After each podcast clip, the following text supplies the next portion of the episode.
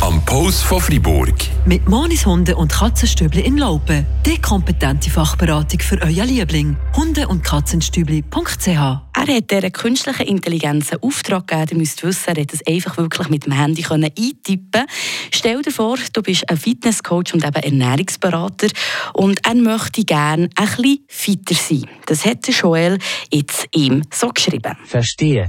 Das klingt nach einem guten Plan. Wie sieht denn aktuell deine Morgenroutine aus? Und wie schaut deine Ernährung aus? Vielleicht gibt es da einige Stellschrauben, an denen wir drehen können. Das ist der Chatverlauf von Joel und dem Chat GP3, GPT3.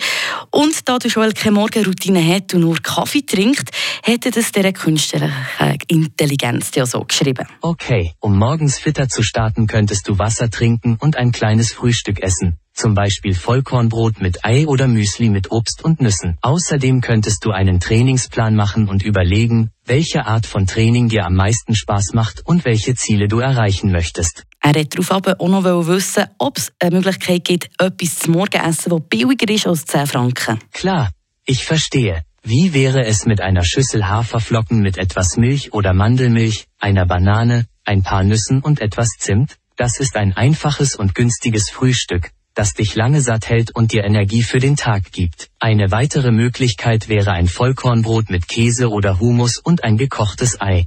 Nicht schlecht, kann man sagen, das da vom GPT-3, der künstliche Intelligenz alias Ernährungscoach.